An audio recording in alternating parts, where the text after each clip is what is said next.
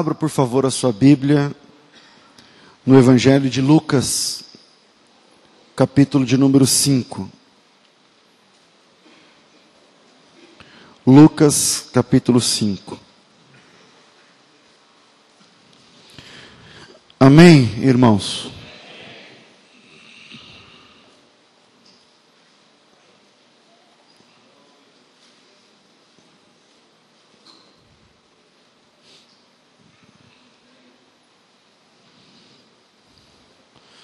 Texto diz assim: Estando Jesus à beira do lago de Genezaré, grandes multidões se apertavam em volta dele para ouvir a palavra de Deus. E ele notou que, junto à praia, havia dois barcos vazios, deixados por pescadores que lavavam as redes. Entrou num dos barcos e pediu a Simão, seu dono, que o afastasse um pouco da praia. Então sentou-se no barco e dali ensinou as multidões.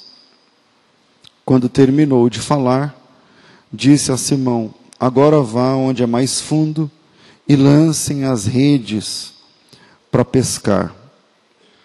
Amém.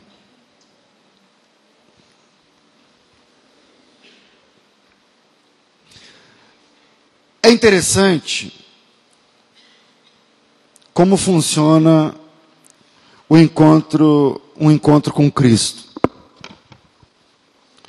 O encontro de Jesus com Pedro, eu não li o texto todo por dois motivos. Primeiro, porque ele é muito conhecido, e segundo, que eu estou com uma versão da Bíblia que é muito esquisita, a leitura. E aí, eu noto quando eu estou lendo, o pessoal faz assim e tal, e eu não gosto, na verdade. Eu esqueci a minha outra Bíblia. Né? E, mas é o texto onde Jesus faz uma pesca ali, através de Jesus, o Pedro tem aquela pesca e enche os dois barcos de peixe. Vocês estão lembrados? E, e aí ele faz sinal para o pessoal do outro barco, o outro pessoal vem para ajudar e tudo isso. E até que os dois barcos ficam cheios de peixes e tal.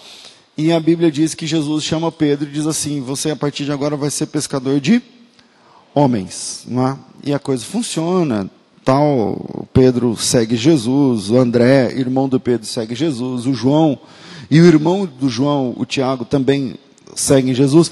E assim começam os primeiros discípulos de Cristo, né, os primeiros discípulos de Jesus.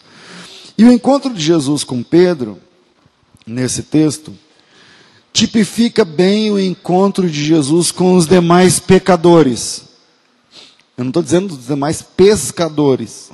mas os demais pecadores. Os demais pecadores. Porque Pedro estava cansado de uma pesca sem sucesso.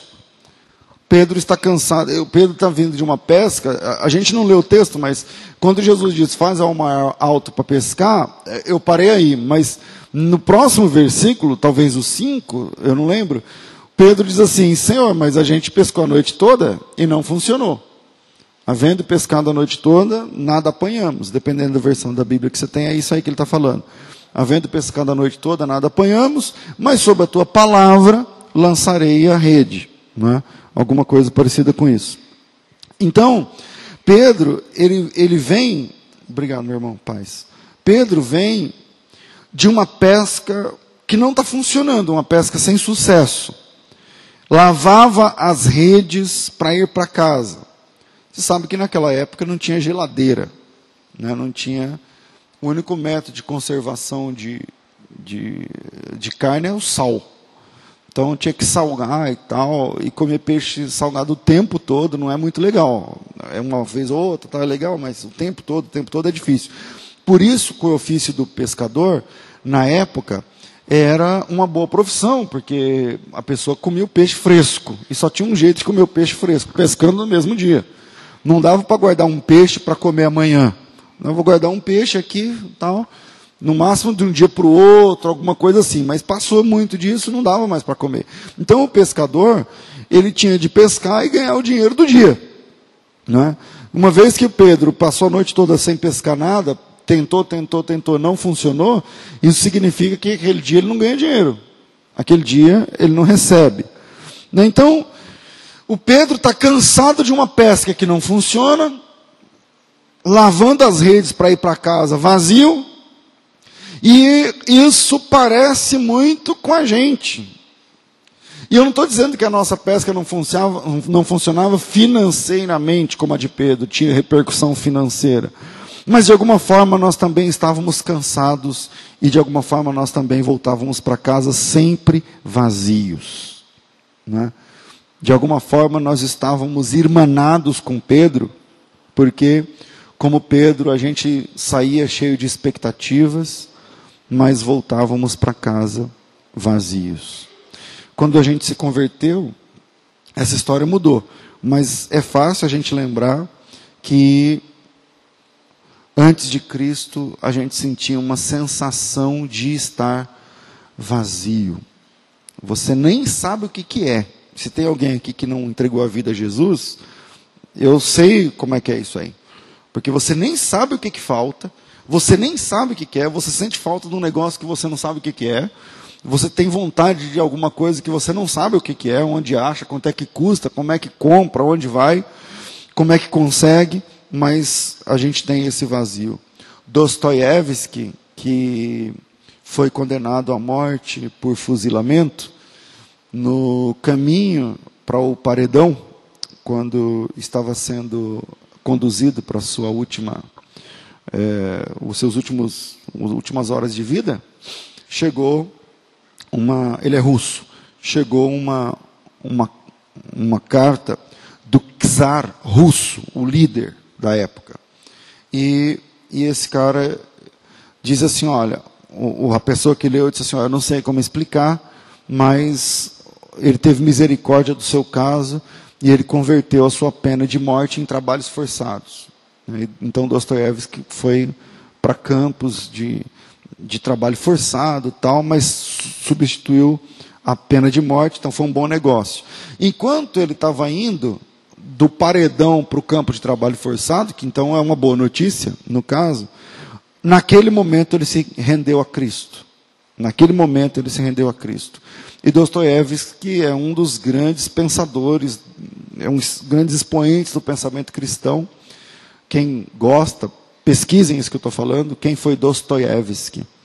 É, bom, o nome é esquisito, mas se você colocar lá, do jeito que eu estou falando, Dostoiévski com K no final, você vai achar com certeza esse grande personagem expoente do pensamento cristão. E nesse momento que ele se converteu, nessa hora, nesse momento aí, ele, ele, ele cunhou uma frase que todo mundo fala até o dia de hoje. E ele diz o seguinte: que naquele momento ele teve na sua alma um vazio que ele não sabia que ele tinha, preenchido por algo que ele não sabia o que, que era. E aí ele, no fim, disse: Naquele momento eu entendi que o homem tem um vazio do tamanho de Deus.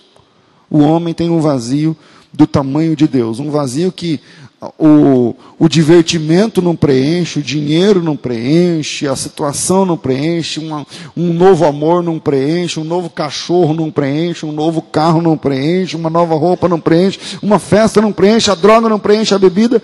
Ele diz: cada homem, cada mulher tem um vazio do tamanho de Deus. E eu entendi isso no dia que Deus entrou na minha vida, porque era, era, era Deus que, que eu precisava, não era qualquer outro tipo de coisa. Então, Pedro, assim como Pedro, nós também estávamos cansados de uma vida sem sucesso, de uma pesca sem sucesso. Pedro lavava as redes para ir para casa. E nós estávamos cansados de uma vida sem sentido. Está dando eco esse negócio hoje, não está? É só para mim aqui? Então, o Pedro está cansado lavando as redes até que Jesus entra no seu barco.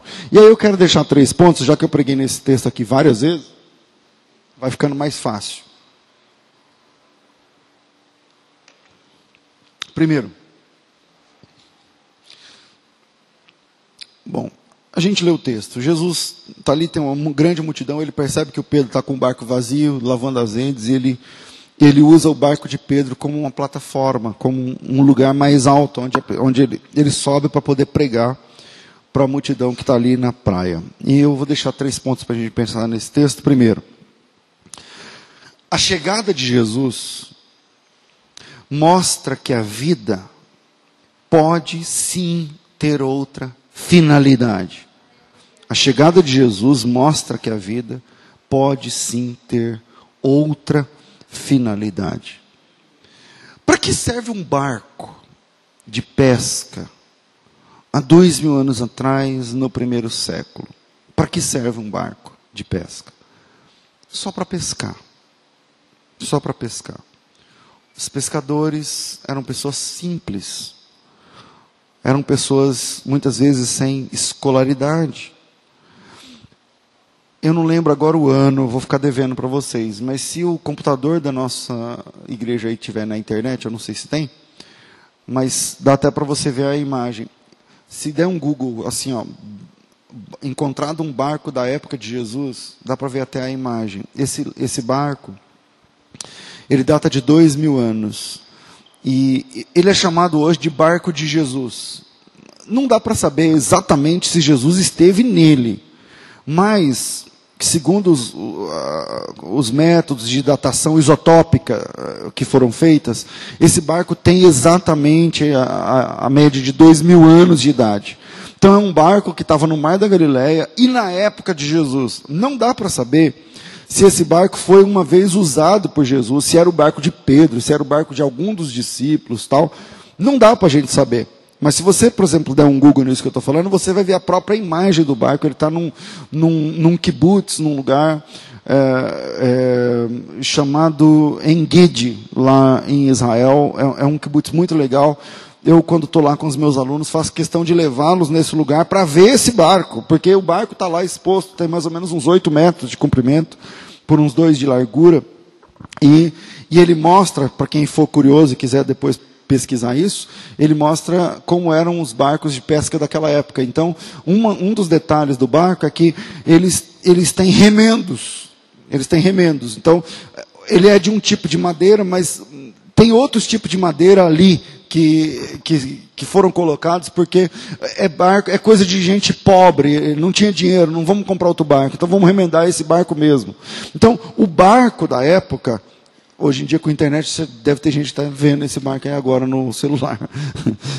o barco da época é, é, era um barco de gente pobre, porque o ofício do pesca, de pescador era de pessoa é, mais simples, mais humilde, sem escolaridade ou coisa do gênero. Então, a minha pergunta é: para que é que serve um barco de pesca feito de madeira? Ah, bom, vamos lá. É legal para passear, pastor? N não no primeiro século.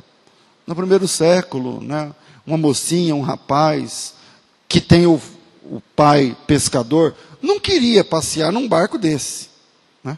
Não queria passear num barco desse. Porque não é legal, é um barco para pescar, só serve para pescar, fede, é mau cheiro, é feio, é todo remendado e tal. Para que serve um barquinho daquele no primeiro século, há dois mil anos atrás? Não serve para grandes aventuras. Não serve para você atravessar, né, ir de um lugar para o outro. Não, também não serve. Para que serve um barco desse? Não chama a atenção de ninguém. Não muda o status de ninguém você chegar com um barco desse, que vocês depois podem, podem ver nas imagens. Fala, cheguei, aí meu barco está aí. Ninguém tira o chapéu para isso. Ninguém olha e fala assim, caramba, mas esse barco tal. Não, não. Esse é o tipo de barco que Pedro tem um barco remendado, um barco simples, um barco pobre, um barco de pescador. Um barco de pescador.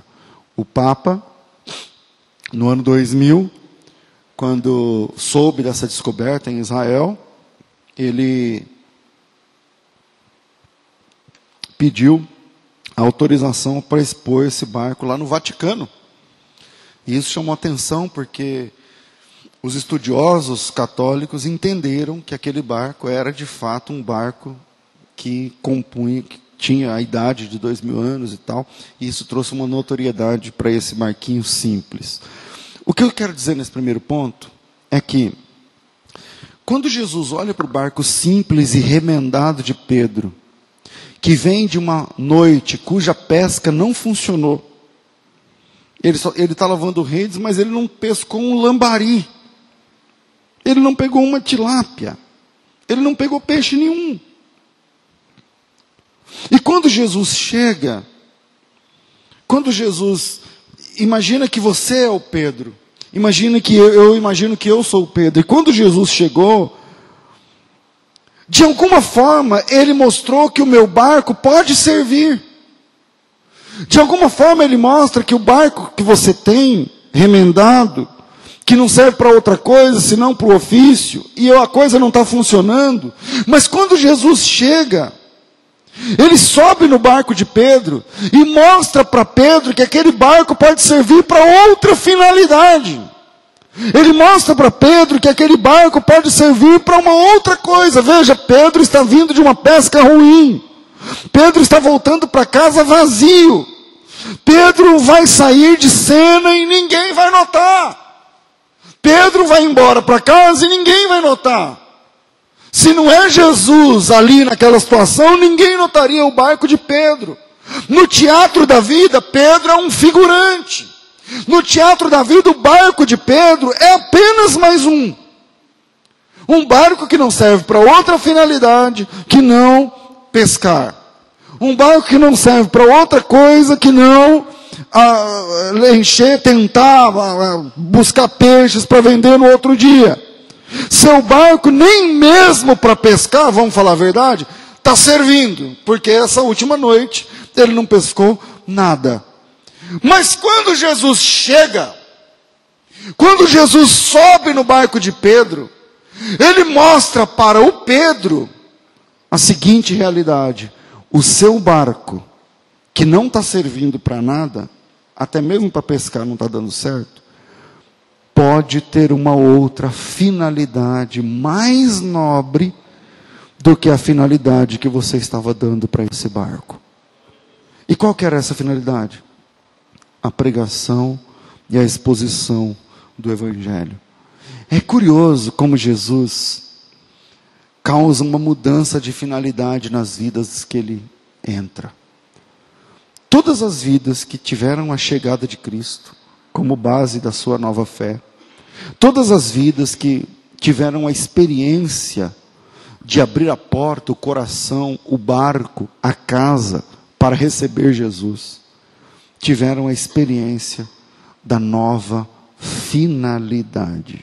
Da nova finalidade. Veja, Jesus encontrou-se com o Gadareno, e o que o Gadareno fazia? Machucava pessoas. Está lá em Marcos capítulo 5. Ele xingava, ele brigava. Ele era um homem cheio de demônios. Cheio de demônios. Qual era a finalidade da vida daquele menino? Antes de Cristo. Bom, a finalidade da vida dele era uma finalidade nojenta. A finalidade da vida dele era uma coisa assim é, desastrosa. Aquele homem, aquele, aquele, aquele jovem era uma catástrofe social. Aquele rapaz era um lixo do ponto de vista social. Demônios. Mas quando Jesus chega, ele se torna um pregador do Evangelho no mesmo dia. No mesmo dia. É a, o que eu quero chamar a sua atenção é que quando Jesus chega no barco, acontece uma mudança de finalidade. A finalidade muda. As metas mudam. Jesus se encontrou com uma samaritana, a mulher tinha sido casada cinco vezes, o cara com quem ela estava ficando não era seu marido. E Jesus encontra-se com a samaritana, e no mesmo dia, ela se torna uma missionária, não, não, usa essa palavra lá no texto, mas é isso que ela está fazendo. Ela desce e consegue pregar numa cidade inteira e trazer a cidade até os pés de Jesus. Mudança de finalidade. Gente, o grande lance é que Jesus pode mudar a finalidade dos barcos aonde ele entra. Jesus pode mudar a finalidade dos ambientes aonde ele chega. Quando ele chega, tenha uma certeza: a finalidade vai mudar, as metas vão mudar, as decisões vão mudar, as atitudes vão mudar, o amanhã vai mudar, as palavras vão mudar, as roupas vão mudar, o caráter vai mudar, o fruto vai mudar, o amanhã vai mudar, a família vai mudar. Quando Jesus Cristo chega, o barco assume uma nova finalidade. O barco só serve para pescar. O barco só serve para pescar e não está funcionando. O barco só serve para pescar, é velho, é remendado, está aí a foto. Mas quando Jesus Cristo chega, aleluia, ele mostra para Pedro, isso que ninguém dá nada, isso que não serve para outra coisa, isso que não está funcionando, isso que você olha e está maldizendo da vida, isso que você levanta cedo e ó, trabalha, trabalha e não vê futuro, e não vê fruto, isso pode ser alterado pelo poder do Evangelho, sim.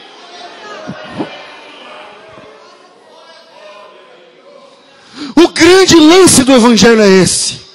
É Deus chegando em, sei lá, em Moisés. O cara tem 80. O que, que um velho de 80 vai fazer agora da vida? Tomar sopa. 80, o que ele vai fazer da vida? Ficar de meia, lá na cadeira de balanço, não sei o que lá e tal, até que a sarça se incendeia, até que a voz de Deus é ouvida, Moisés, tira as sandálias dos seus pés. Você acha que é o fim, mas é só o começo. A sua vida tem uma nova finalidade. Finalidade. Eu mesmo sou prova disso. Que quando Jesus entra no barco, a finalidade muda. Eu mesmo sou prova disso. Porque eu venho de uma família. Vocês já sabem o meu testemunho. Meu pai era pai de santo. Minha casa era um centro de umbanda.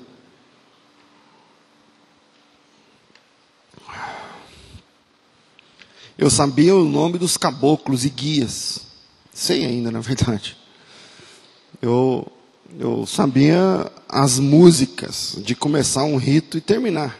Eu sei ainda essas músicas. Né? Foram muitos anos. Está na minha cabeça. Eu vou contar um segredo para vocês, que é ruim para mim isso aí. Volta e meia eu me pego lembrando da música. Tem umas duas mesmo que não saem da minha cabeça. Volta e meia, se brincar, eu cantarolo. Não é porque eu quero. É porque foi muitos anos. Então eu não estou falando de alguém, você não está ouvindo um pastor que foi um dia num centro de macumba. Não, eu era de lá, meu filho. Eu era de lá, eu cresci lá. Você está entendendo? E a gente entra no negócio, você nem sabe porquê, mas você está lá. Quando eu me lembro, eu com, sei lá, 10, 12 anos, chegava na pessoa e falava assim: você pode descruzar a perna porque está atrapalhando a corrente? Eu nem sabia exatamente por que era, mas era assim que fazia, eu ia fazer. Então, esse negócio de quando Jesus entra no barco muda a finalidade, eu sou uma prova viva disso, porque durante anos da minha vida, eu estive na Umbanda. Durante anos da minha vida, eu estive na Umbanda. Quando, quando quando criança, criança assim, uns 5 anos, eu imitava meu pai. Eu colocava um pano preto na cabeça, pegava os, os colares de guias, colocava no, no pescoço. E aí sentava num banquinho, lá em casa tinha um banquinho de madeira pequeno que meu pai fez para mim. Ele ficava num grande eu, e fez um pequeno para mim. E aí eu ficava imitando meu pai recebendo os guias. E aí todo mundo, ai que bonitinho, não sei o que, e tal, tal, tal. Eu me lembro disso. Me, isso aí eu me lembro. Eu, Volta e meia, minha mãe vem aí, meus irmãos, você pode perguntar. Então, quando eu estou dizendo que quando Jesus entra no barco muda a finalidade, eu sou uma prova viva dessa mudança de finalidade, porque quando criança eu imitava meu pai recebendo guias.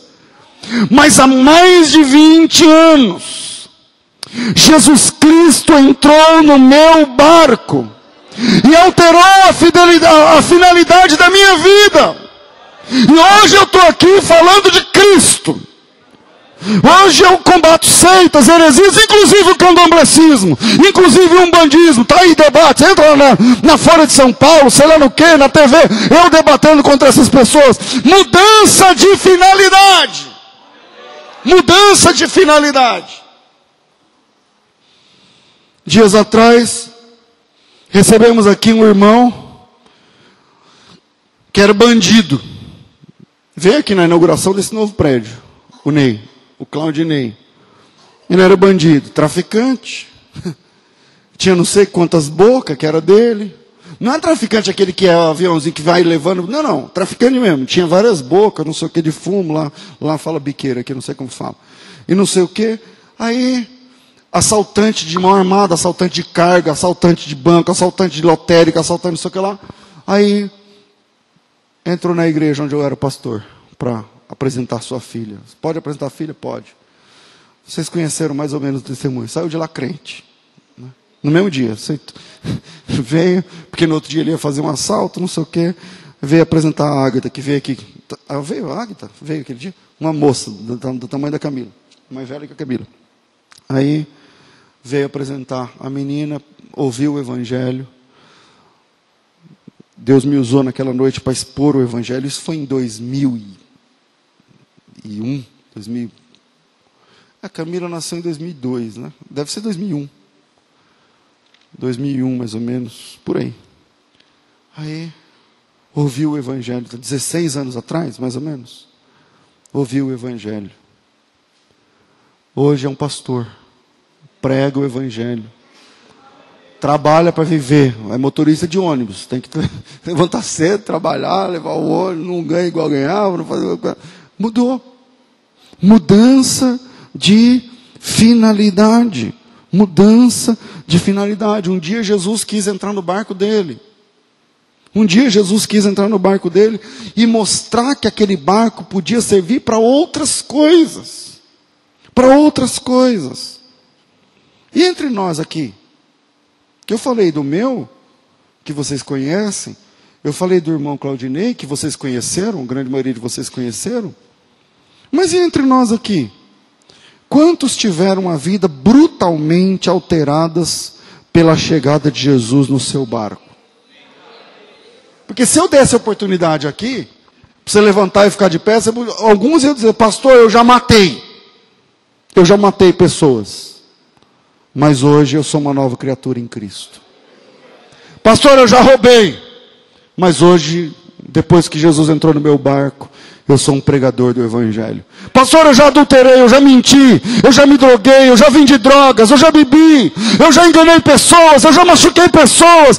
Entre nós aqui, quantos tiveram a vida brutalmente alteradas pela chegada de Jesus no seu barco? Quando Jesus chega no barco, ele mostra que aquele barco pode sim ter outra finalidade. Quando Jesus subiu no barco de Pedro, ele mostrou que a vida pode sim ser diferente.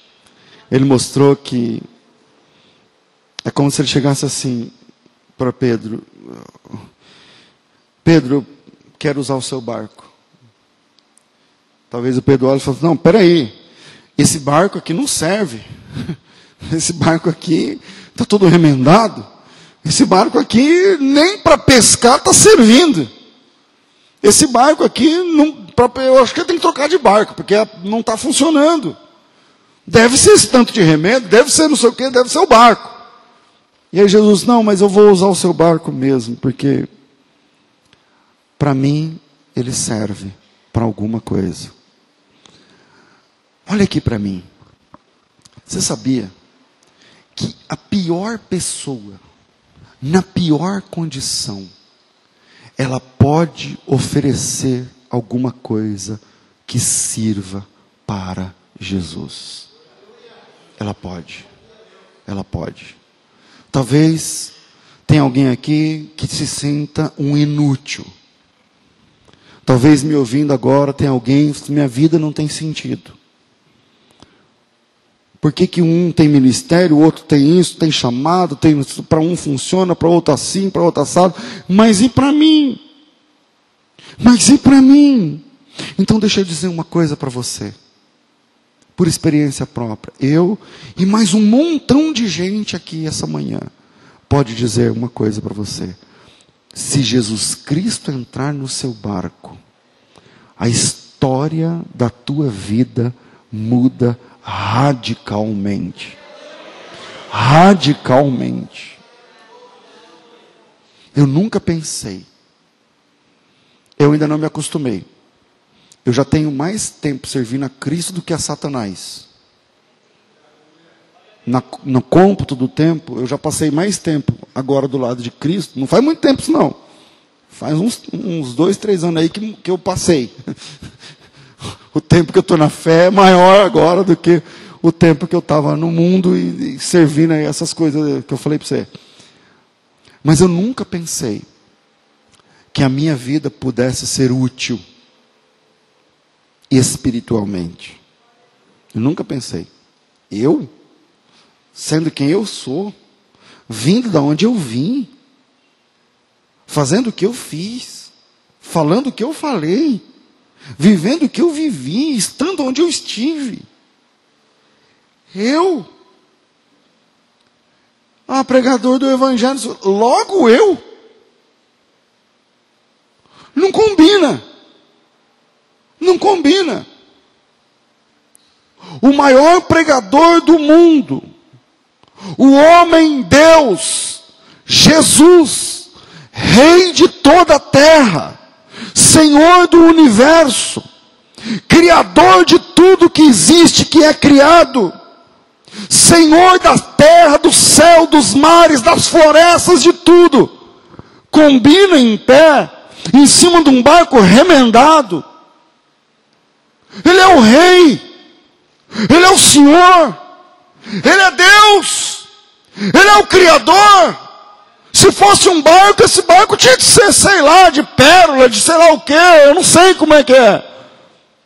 Mas de alguma forma, ele se interessou pelo barco remendado de Pedro, cuja pesca não está funcionando, e ele sobe nesse barco e mostra que a vida pode sim ter outra finalidade quando Jesus Cristo chega. Entendeu? Então, se, se você acha que a sua vida, se você acha que as suas habilidades, se você acha que a sua história, o seu histórico, se você acha que o seu barco, se você acha que a tua ficha é corrida na polícia, se você acha que o teu nome, se você acha que a tua experiência no homossexualismo, ou nas drogas, ou na bebida, ou na, na pornografia, se você acha que é o teu histórico de passagem pelo adultério, se você acha que não serve para Jesus, eu digo uma coisa para você. Se ele entrar no seu barco, se ele entrar no seu barco, você vai experimentar o que é uma vida diferente. Entregue o barco a Jesus e você verá como o futuro pode ser diferente. E quando eu falo futuro, eu não estou falando em 2030. Eu estou falando hoje à tarde.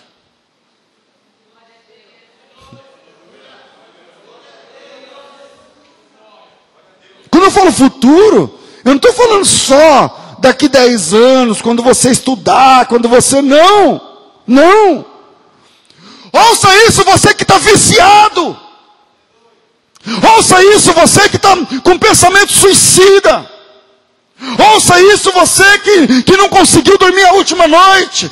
Ouça isso, você que, que não sai do remédio. Ouça isso. Quando Jesus entra no barco, ele muda o futuro, mas não é um futuro escatológico apenas, como pensou Marta e Maria. Jesus disse: o, o teu irmão vai ressuscitar. Ah, eu sei que ele vai ressuscitar na ressurreição do último dia. Jesus diz: Não, você não entendeu. Eu quero mudar o futuro do próximo minuto. Eu quero mudar o futuro da sua próxima tarde.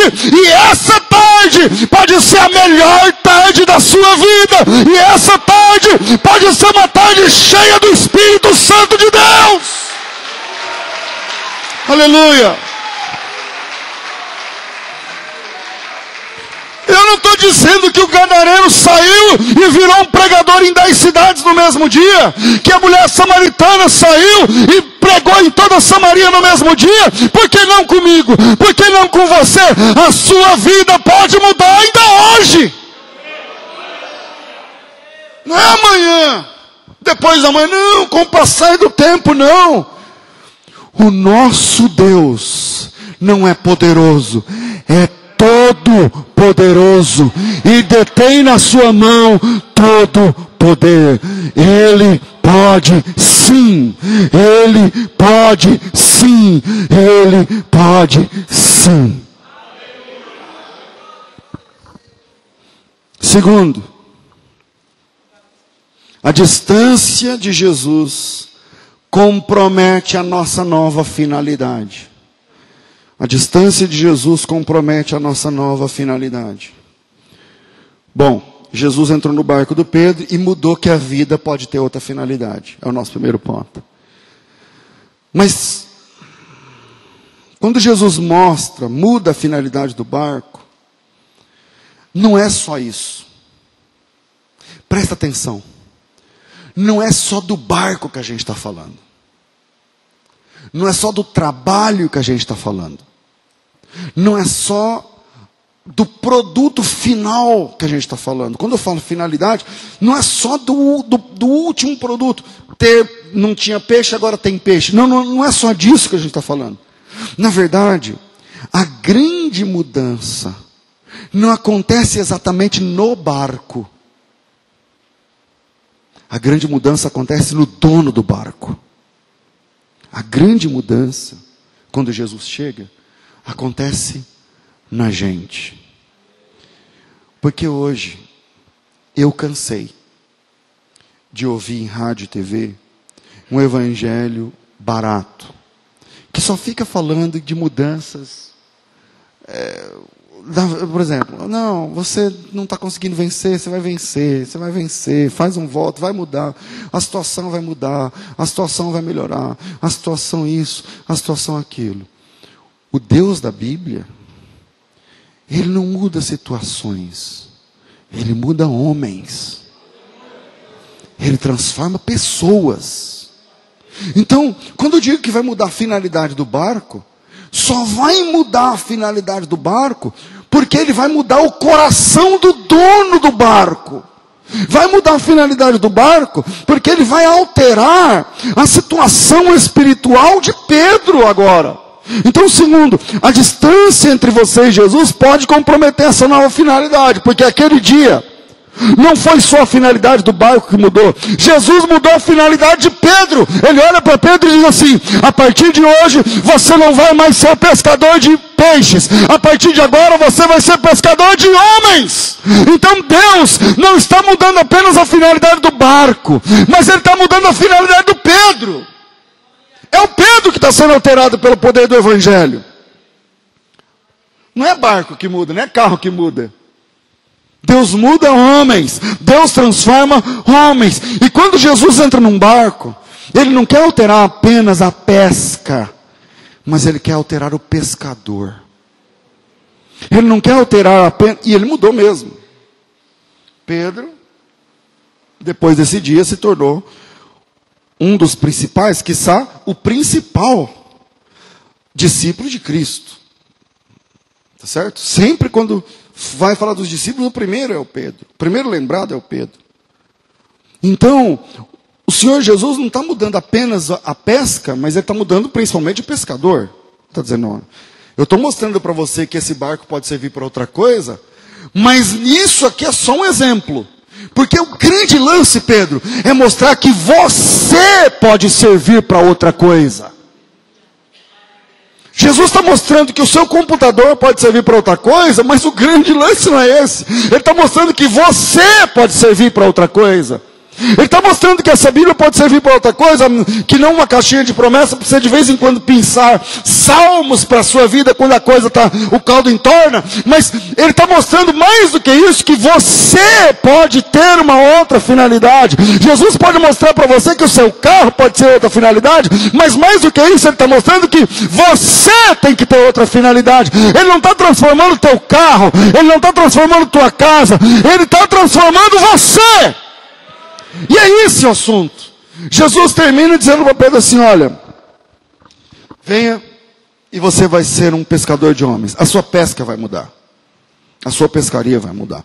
E quando Jesus entra num barco, como ele não altera apenas a pesca, mas principalmente o pescador, o Pedro mudou. O Pedro mudou. Eu mudei. Você mudou, outros mudaram. Mas um dia, Jesus foi preso. Quase quatro anos depois, três anos e pouco depois, Jesus foi preso. E Pedro tinha tido experiências assim, fora do comum com Jesus. De andar sobre as águas, de ver o mar se acalmar, de ver o leproso ser curado, de ver o aleijado andando, o cego enxergando, o mudo falar. Enfim, coisas maravilhosas, de ver o demônio vir correndo, furioso, espumando contra Jesus e cair de joelhos, com o nariz no pé de Jesus. E Pedro viu tudo isso. E quem vê tudo isso, esse negócio mexe com a gente. É? Imagina você conhecer um homem que tem poder sobre o mar. Imagina você conhecer um homem que tem poder sobre o tempo. Imagina você conhecer um homem que tem poder sobre os demônios, sobre a enfermidade, sobre o coração das pessoas. Então, quando Jesus perguntou para quem, é, quando Jesus perguntou o que dizem os homens a meu respeito, o que, que vocês pensam, Pedro não teve dúvidas. O Espírito Santo no coração de Pedro, ele diz assim: Tu és o Cristo, o Senhor é o Filho de Deus. Em outras palavras, eu não sei explicar isso teologicamente, mas Deus Todo-Poderoso tem um filho e esse filho é o Senhor está aqui na minha frente. É o que Pedro está falando. Quando veio a pergunta de Jesus. E Jesus olhou para Pedro e falou assim: tá, acertou. É isso aí. Não foi carne nem sangue quem te revelou, foi meu Pai que está no céu. Mas quando Jesus, vem comigo, quando Jesus muda de status, Jesus, com a sobrancelha franzida, com a mão levantada, dizendo para o vento: Aquieta-te! O Pedro está ali, oh maravilha, ele é Deus. Quando Jesus está olhando para o endemoniado e dizendo: Cala a boca e sai dele. O Pedro está ali dizendo: Caramba, ele tem poder contra os demônios, sobre os demônios. Os demônios se submetem a ele. Quando Jesus abraça o leproso fedendo, apodrecendo em vida, e a pele do leproso fica como a pele de uma criança, o Pedro está dizendo assim: Ele é Deus, Ele é todo-poderoso. Mas um dia, Jesus foi preso. E ele se deixou subjugar. Jesus deu as mãos, colocou a mão para trás e falou: Pode pôr a algema. Agora Jesus está algemado. Isso é Mateus 26. Agora, vamos lá. Mateus 26, 50 e... 50 e alguma coisa. A gente acha junto aqui, talvez o 58. Versículo 57. Então, os que haviam prendido Jesus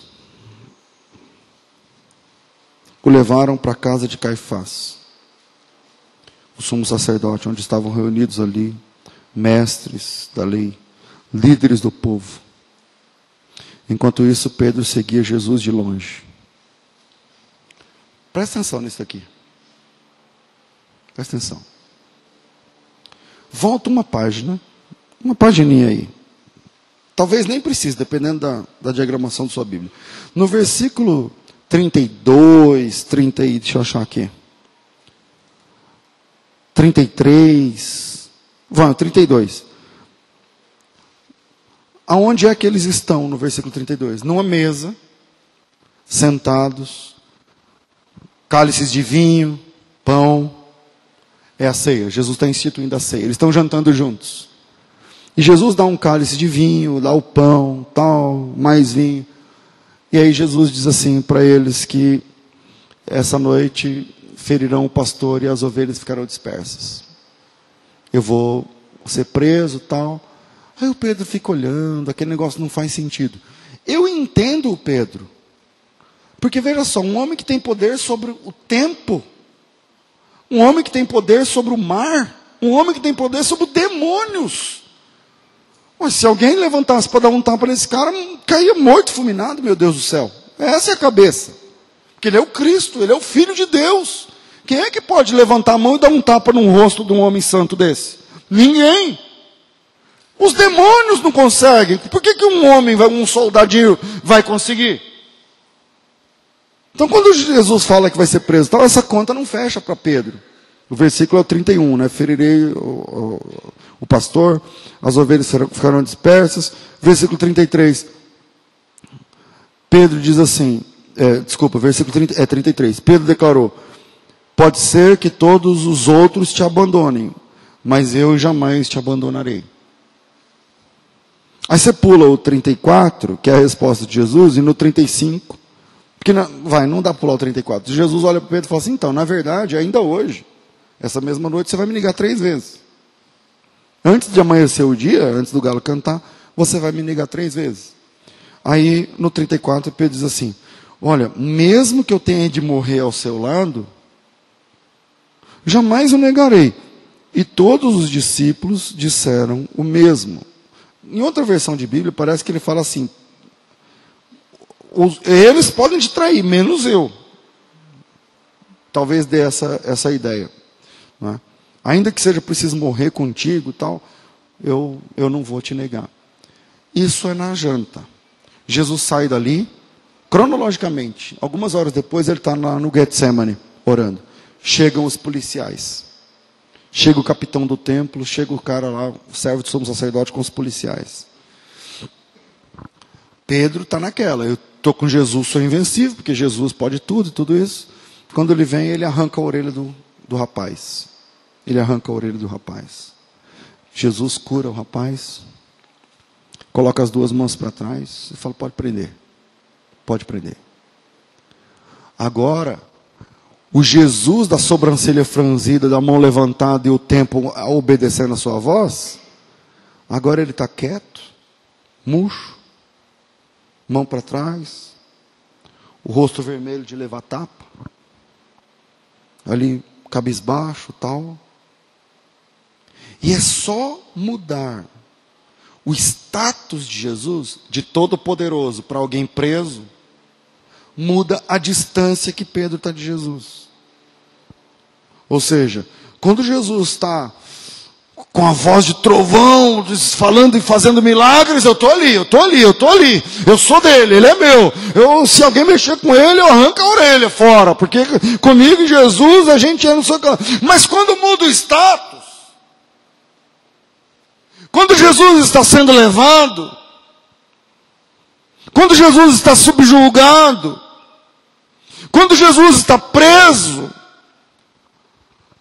isso mexe com Pedro e ele abraça um princípio: status diferente, distância diferente. status diferente, distância diferente. Não sei como se você já passou por essa, do, dos altos e baixos sociais da vida. Você está tudo bem, está tudo pago, tudo certo, trocando de carro de ano em ano, não sei o que lá, está todo mundo com você. Fechou a porta, meu irmão, aí é uma certa distância. Que vai que ele vai pedir dinheiro para mim. Jesus está todo poderoso, a coisa está funcionando, Pedro está ali, eu estou junto, eu estou junto, eu estou junto. Mudou o status. O Pedro já. Opa, agora não é, né? E aí, você é dele? Não, não, não sou não. Não, não conheço. Nunca ouvi falar. E Pedro, vocês conhecem o texto, eu não vou ficar gastando tempo aqui. Jesus preso, subjugado, é igual a status diferente. Então Pedro se afasta mesmo. E não apenas, e não é um afastar teológico, não é afastar apenas, não, o cara vai embora, o Pedro vai embora, ele vai embora para Galiléia. Deixa Jesus na Judéia, na capital, apanhando, sendo morto. O Pedro não viu Jesus na cruz. Por quê? Porque vazou, porque fugiu, porque foi embora. Lembra que no primeiro ponto, quando Jesus entra no, no barco, ele muda a finalidade, a finalidade do barco e do Pedro. O barco servia só para pesca, agora serve para pregar. O Pedro, que servia só para pesca, agora vai ser pescador de homens. Então ele mudou o status do barco e mudou o status do dono do barco, que é o principal. Segundo ponto é, a distância de Jesus compromete a nova finalidade. Ele não é agora pescador de homens? É. Então ele não pode largar Jesus. Mas na hora que a coisa ficou preta, mas na hora que o caldo entorna, mas na hora que a situação muda, mas quando Jesus está preso, o Pedro, pernas para que te quero. O Pedro vai embora. O Pedro vai embora e ele volta para Galileia, ele volta para casa. Presta bem atenção numa coisa, eu, eu queria que você entendesse isso agora. O Pedro volta para Galileia, pela primeira vez nos últimos quase quatro anos, sem Jesus.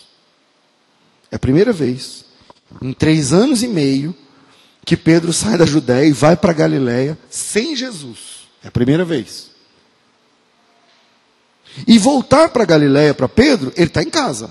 É onde ele conheceu Jesus, é onde ele morava e tal, tá tudo certo. Então para ele, ele está em casa. Mas é a primeira vez que ele vai para lá sem Jesus. Ele vai para o mar da Galiléia pela primeira vez sem Jesus em quase quatro anos.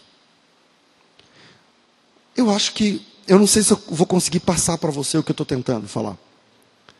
Quando ele chegou lá na beira do mar da Galileia, ele deu uma olhada assim, sozinho. É a primeira vez. Pastor, mas é a primeira vez que ele vai no mar da Galileia? Não, não, ele é, ele é marujo, ele é do mar. Ele é um homem do mar. Mas nos últimos três anos e meio, ele nunca esteve ali sozinho, sem Jesus. Essa vai ser a primeira vez. E é interessante que todas as vezes, e eu falo isso sem medo de errar, dá para documentar isso na Bíblia com vários textos, com pelo menos uma dezena de textos, sem medo de errar. Cada vez que ele esteve no mar da Galiléia com Jesus, ele presenciou milagres. Cada vez, toda vez. Tá certo? Multiplicação de pães, foi no mar da Galiléia. É, vamos lá, o Gadareno foi na beira do mar da Galileia. A filha de Jairo foi descendo do mar da Galileia. Enfim, toda vez que Pedro chegou com Jesus no mar da Galileia, teve milagres. É dali do mar da Galileia que ele vem. Pedro é Galileu. É ali que ele vivia. Foi ali que ele pescava. Era ali que ele pescava. Foi lá que ele encontrou Jesus. E foi de lá que Jesus o tirou. E foi naquele lugar que Jesus havia mudado a finalidade da vida de Pedro. Você não vai mais pescar peixe, você vai pescar homens. E com Jesus, ele teve a chance de voltar àquele lugar muitas vezes e ver multidões, e ouvir lágrimas, ouvir choros e lágrimas, e ver muitos milagres, mas agora ele está sozinho. Jesus está morrendo lá, em, na, lá na Judéia, e o Pedro vazou. Jesus está morrendo na cruz e o Pedro não está lá. E agora ele está na beira do mar da Galileia, sozinho. Vamos adiantar? João capítulo 21. É o domingo de manhã. Presta atenção. Nesse dia, para nós Jesus já ressuscitou, mas para Pedro ele está morto. Tá certo? Ele ninguém avisou. Então, na cabeça de Pedro, Agora ele está sozinho. Jesus está longe, quase 170 quilômetros. Jesus está morto. E Pedro afastado e perdendo a sua finalidade. João capítulo 21, versículo 3, Pedro diz assim para os discípulos: Vou pescar. E o sentido dessa palavra é: eu vou voltar a fazer o que eu fazia antes de conhecer Jesus. Uau! Eu vou voltar a fazer o que eu fazia antes de conhecer Jesus. Só que voltar a fazer o que eu fazia antes de conhecer Jesus significa perder a finalidade que ele me deu. Porque ele disse para mim que eu não posso mais ser pescador de peixes, mas que eu devo ser pescador de homens. E quando eu volto a pescar peixes, eu estou perdendo a minha nova finalidade. A distância de, de Jesus compromete a nossa nova finalidade. Você foi chamado por Jesus para ser um servo de Deus, uma serva de Deus.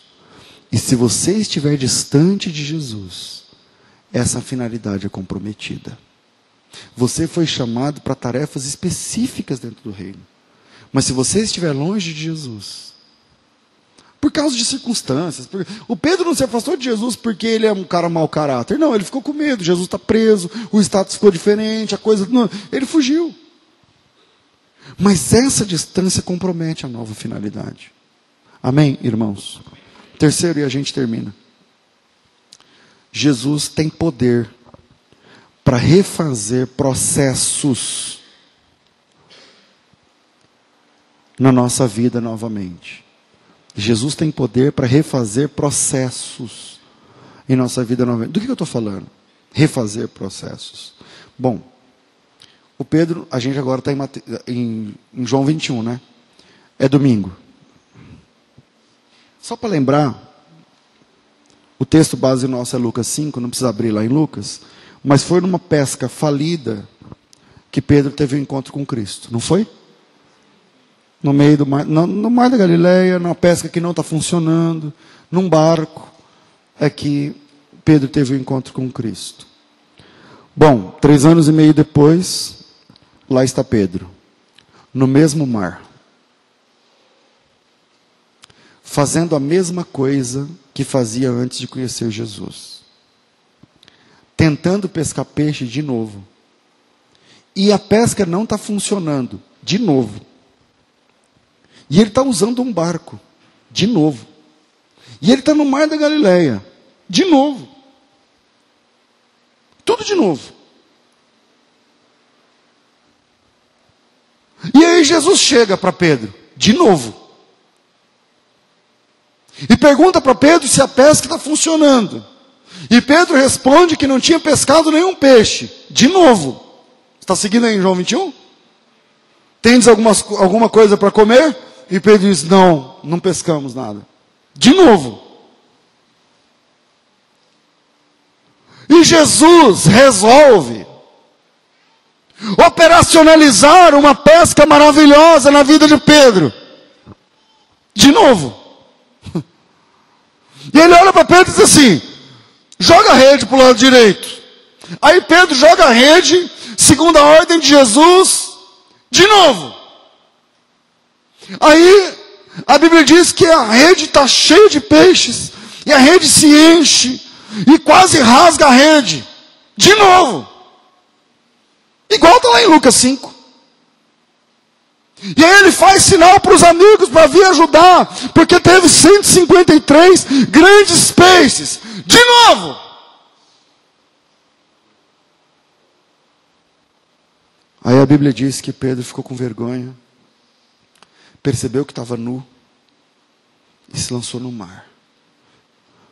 Ficou com vergonha e com temor. De novo. Porque lá em Lucas 5 ele diz assim: Afasta de mim porque eu sou um pecador. E agora ele pula dentro da água porque está nu.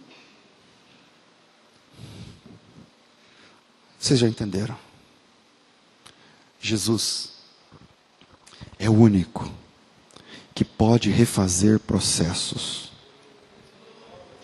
restaurar situações, refazer. Quando eu digo refazer processos, olha aqui para mim, olha aqui para mim. Eu não sei mexer com auditório. Vocês sabem que eu não sei. Eu sei eu falar de Cristo. Mas quando eu digo que Jesus pode refazer, refazer, ah, pastor, eu sei que pode, né? Eu até creio, eu entendi, que palavra boa, legal, eu nunca tinha pensado desse jeito, não sei o que lá, mas é o seguinte, mas eu não sinto igual eu sentia. Porque, sabe, eu senti um negócio aqui assim em mim, ó, arrepiava nas minhas costas.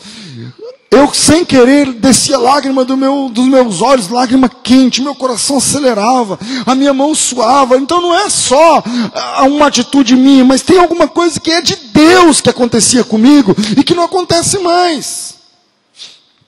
Certo? É verdade. A conversão, a primeira experiência, vem acompanhada de alguns sintomas do corpo físico. Esse arrepio, esse negócio aqui ó, no coração, o testemunho né, dos discípulos de Emaús, o coração queimando, ah, aquele, aquele negócio, aquele temor na alma, aquela. Certo. São coisas que Deus faz e a gente sente no nosso corpo e tal. Beleza. Mas eu quero dizer uma coisa para você. Sem preocupação nenhuma, porque eu só estou aqui pregando a palavra. Quem faz o efeito não sou eu, é a palavra. E Jesus Cristo está aqui com a gente, essa manhã.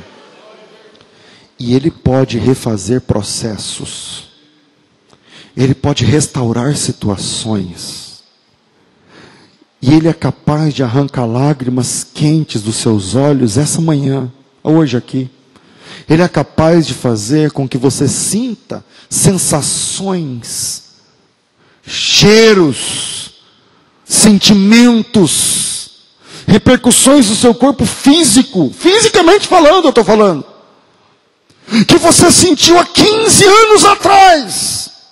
Há 20 anos atrás, há 3 anos atrás, eu não sei quanto tempo atrás, e há tempo você não sente, há tempo você não chora, há tempo você não dobra o joelho, há tempo você não ora, e Jesus, Ele tem poder para refazer processos, Ele fez com Pedro, Ele repetiu tudo de novo, as mesmas palavras no mesmo lugar, o mesmo coração, o mesmo sentimento, o mesmo amor, mesma, salvação. Três anos e meio depois, porque Pedro tinha desistido de ser discípulo de Jesus, porque Pedro tinha desistido de continuar, porque Pedro disse: Eu sou pescador, vou voltar a ser pescador, eu vou voltar a fazer o que eu fazia antes de conhecer Jesus, e Jesus vai até onde Pedro está, aleluia, e lá, os dois, Jesus refaz o processo, em outras palavras, a mensagem que fica que eu tenho certeza que Pedro na hora não percebeu, mas depois a ficha cai. Ele falou: peraí, peraí, peraí, peraí. O mesmo lugar, a mesma situação, as mesmas palavras, a mesma atitude. É como se eu não conhecesse Jesus e ele viesse novamente. Você tem alguém aqui que voltou para o mesmo lugar de onde Jesus te tirou. Salva essa informação, hein? Se tem alguém aqui que está fazendo as mesmas coisas que fazia onde, quando Jesus te chamou e mandou você parar, e você parou, mas agora voltou. Se tem alguém aqui essa manhã que está vivenciando as mesmas experiências do pecado, que está atolado no mar de novo, que comprometeu sua nova finalidade, que voltou à pesca antiga, que voltou aos costumes antigos, que voltou à finalidade antiga, que voltou a fazer o que fazia antes de conhecer Jesus, eu tenho uma palavra de Deus para sua alma. Jesus pode sim refazer o processo na sua vida. Pedro está nessa situação porque tem uma coisa a respeito de Jesus que ele não sabia. O Pedro, ele está naquele barco, pescando, pelado, tentando de novo no mesmo lugar, fazendo as mesmas coisas, voltando das velhos costumes, porque tem uma coisa a respeito de Jesus que ele não sabia. Sabe o que? Para ele, Jesus estava morto. Para ele, Jesus estava inoperante. Para ele, Jesus não falava mais. Para ele, Jesus não agia mais. Aquele Jesus que ele via fazendo assim, ó, acalma, agora não levanta mais a mão, na cabeça dele, porque está morto.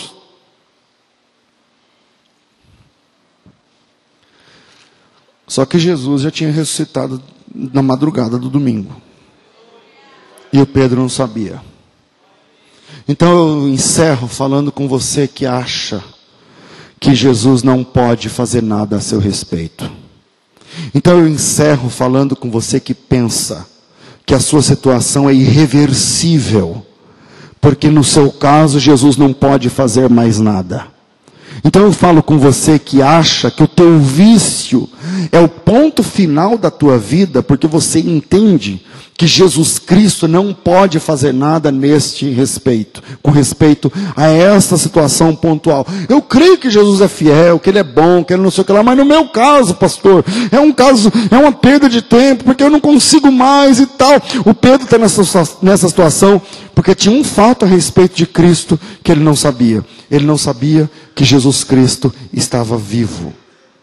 E talvez você esteja pensando assim, porque tem um fato a respeito de Jesus que você não saiba. Você não sabe que Jesus Cristo pode restaurar a sua vida pela segunda vez. Você não sabia que Jesus Cristo pode refazer o processo que ele mesmo fez, repetindo palavras que ele mesmo disse, indo em lugares de onde ele mesmo te tirou e restaurando a vida que ele mesmo tinha restaurado três anos e meio atrás. E ele pode. Então Jesus refaz didaticamente o processo, como na primeira vez.